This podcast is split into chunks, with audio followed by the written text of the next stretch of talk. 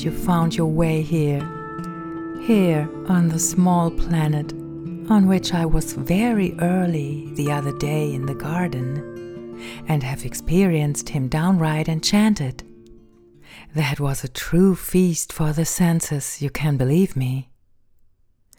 Except for the chirping of the birds and the quacking of the ducks, the world was still very quiet, and everything around me radiated such a deep peace that I was deeply moved by it inside.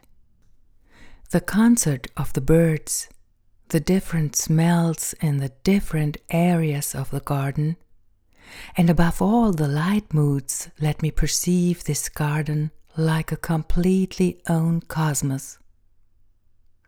Almost as if this were the whole world. Yes, as if there were only this and nothing else.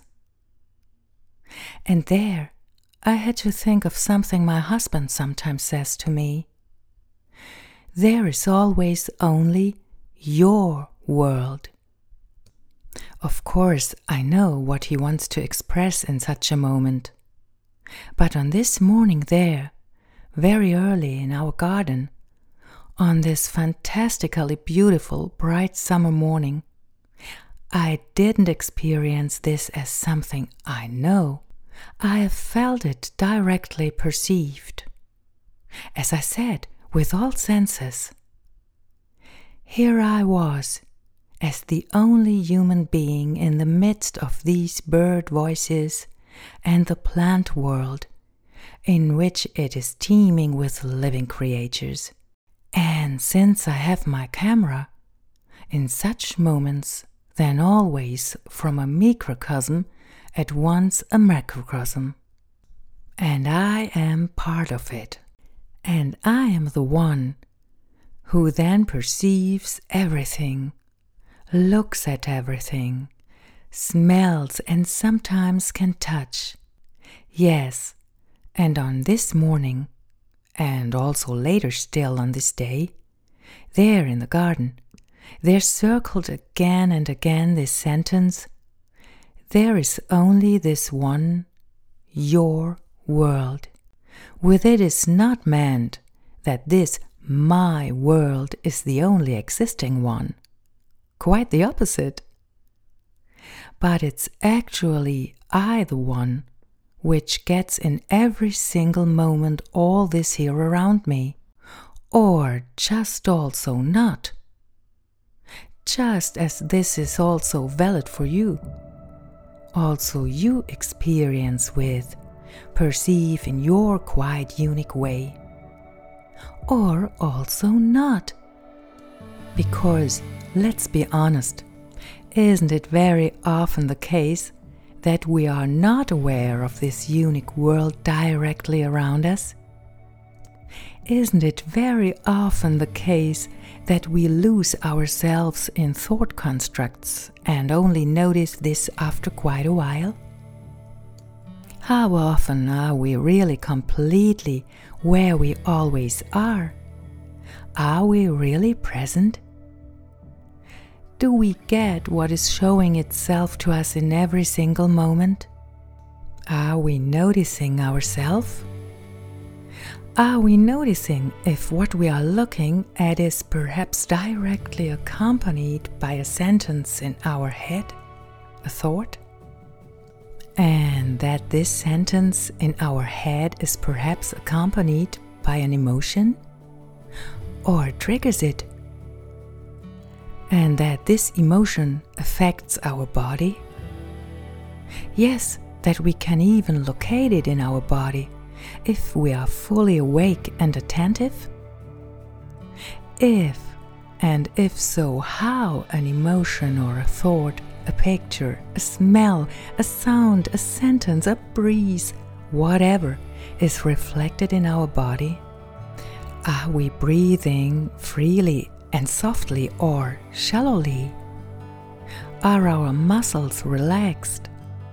Is our jaw relaxed right now? What about our forehead? I don't always get this, but I always remember.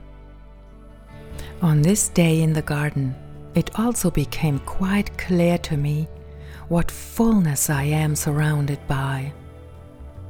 There is, of course, especially now in this midsummer season, a great outer abundance. Like, for example, the St. John's wort that we found here when we stopped mowing the lawn short, from which I always make an oil extract for rubs for the darker cold season. I always put the jars directly in the flower beds for a few weeks, where they can then store a lot of heat and sun before later straining the flowers and collecting the precious red oil in dark bottles. And when I speak of external fullness, then of course it is also particularly clear to me right now with the vegetables in the greenhouse and in the beds. To see how all the plant babies have grown into large, strong plants that are now also gradually bearing more and more fruit.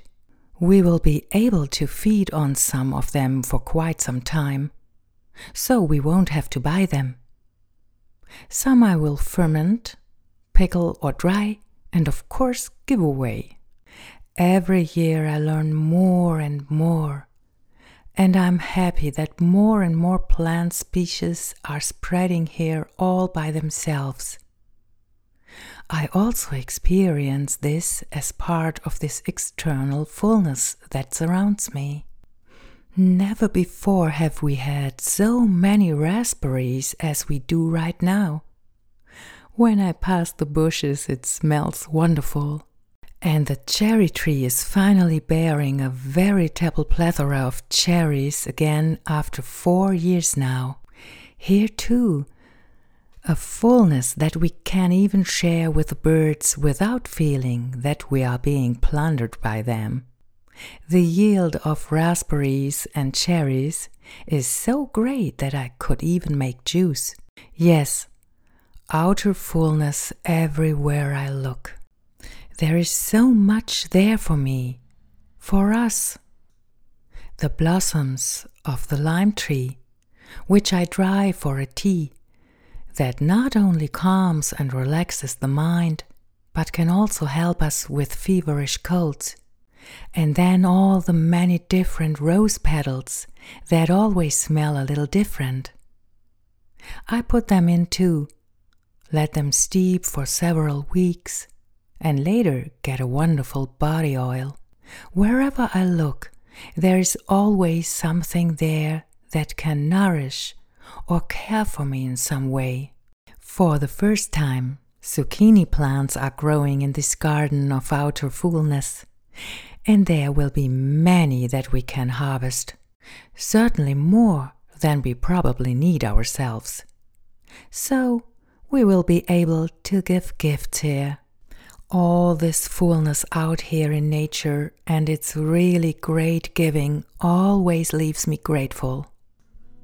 But what about inner fullness? Can I also experience fullness in me? That is, within myself? Or do I feel lack? Is there something missing? Would I like to have something that I think I lack? Or do I want something to be different than it is right now? If I'm completely honest, then I can say that this can happen to me. Yes, it can actually happen to me at any time that I struggle with what is right now, what is showing itself to me right now. That a desire can arise in me to want to experience things differently than they show themselves to me. This always happens to me when I confuse myself with what I'm not. And then I can remember. I can remember that thoughts arise in me that tell me something, that tell me a story, sometimes several, stories about what has been, is taken place, or may yet be, or perhaps will be. And I can remember that I'm not all these stories, that they are mental phenomena, a form of memory, or an assumption of what could be or is already lived life. And then I can realize that all this does not correspond to what I could call my true reality at this moment. Then my reality means that I am, for example, here in this garden and sitting on a wooden bench. Thoughts come and disappear again, and I breathe in and out. My belly wall rises and lowers again. My eyes look. Now and then a thought appears or an emotion to which my body perhaps reacts with a muscle tension. And I am the one who notices all this, who perceives it. I could also say that I am completely busy with myself full of all that I am in each and every successive moment. Then there is nothing missing. Is everything there that it needs? And all at once outer and inner fullness merge into one big whole. Let me invite you to come to yourself as often as possible, to be completely with yourself and to remain there, no matter what shows up for you. This little planet here can always be a space for that, if you want. And as always, you're invited to watch this episode on my YouTube channel. There, I also captured some pictures of the little planet for you again. This time, of course, from my time in the Garden of Fullness. I'm glad if you landed here today, and maybe you'll come back. From me now, all the love, and as I said, maybe already on soon.